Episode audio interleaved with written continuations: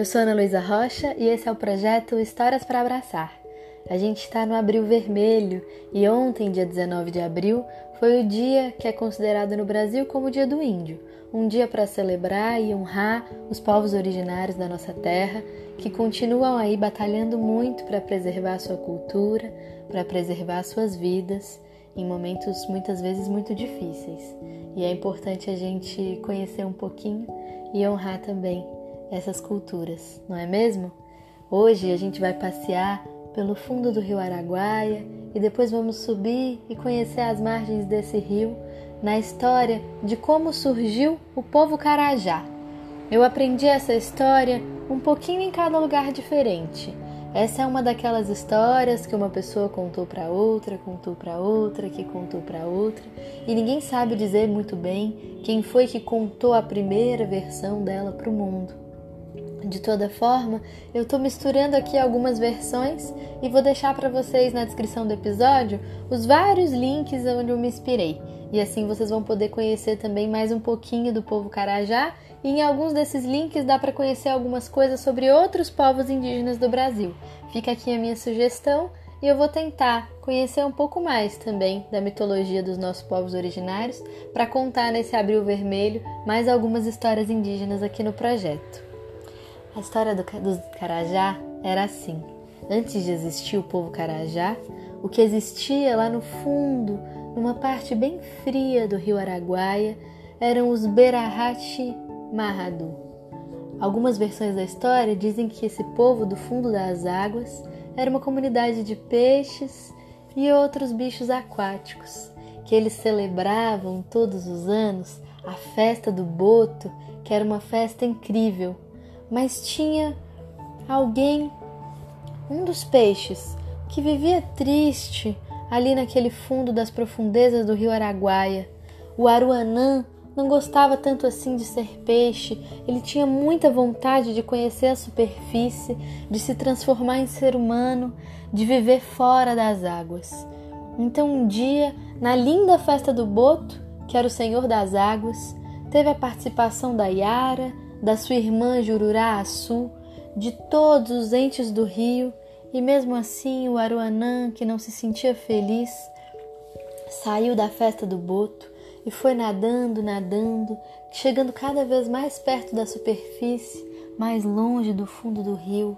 O peixinho se sentia atraído pela luz do sol e, chegando perto da superfície, fez um pedido, um pedido para o Deus do universo, para que Tupã, que era senhor da vida e da natureza, por favor, o tirasse das águas e o deixasse viver como ser humano. Uma outra versão diz também, talvez com essa mesma ajuda de Tupã, que o peixinho, na sua procura, encontrou um ponto exato por onde sair da água, ali na ilha do Bananal, e que ele teria conseguido então sair e levar alguns outros com ele que também se tornaram humanos. Então eles descobriram muitas coisas que existiam ali pela beirada do rio, descobriram muita vida, descobriram as plantas que nascem do chão, descobriram a água que cai do céu, descobriram os bichos que vivem nas matas e foram por ali vivendo. Uma das versões da história diz que eles tentaram voltar em algum momento para o seu povo de origem. Tentaram voltar para o fundo das águas, mas Coboí, rainha das águas, tinha fechado a passagem. Era uma cobra muito poderosa que entendeu que se eles resolveram sair, eles não poderiam voltar. Então, como teriam que ficar mesmo ali perto do rio Araguaia, resolveram se espalhar acima e abaixo pelas margens do rio e formar assim o povo Carajá. Eles tiveram ajuda para aprender a pescar, para aprender a caçar de um grande guerreiro, de um ser mitológico diferente dos outros. Aquele ser os ajudou, ensinou muitas coisas. Era o guerreiro Kinishiwe, um herói do fundo das águas, e ele ensinou ao povo Carajá como fazer tudo aquilo. Depois ele se casou com uma moça Carajá e foi viver na aldeia dos céus, onde ele aprendeu a plantar. E isso também foi ensinado para o povo Carajá, que até hoje celebra nas suas festas, nos seus ritos, o Criador, Aruanã, com um belo ritual. E aí, o que vocês acharam dessa história? Eu também estou conhecendo agora algumas histórias. Eu conhecia um pouquinho sobre as bonecas Carajá e agora eu estou conhecendo um pouquinho mais sobre essa história.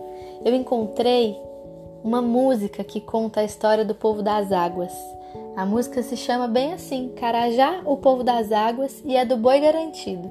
E descobri que tinha um jeito de colocar essa música aqui para vocês ouvirem. É a música de uma festa. Eu vou colocar aqui para vocês poderem festejar um pouco também. O que, que vocês acham? Quem tiver feito festa também, depois me conta. Eu estou esperando notícias de vocês, sugestões de lendas, pedidos, abraços lá no historiasdanalu@gmail.com. Um beijo e até a próxima história.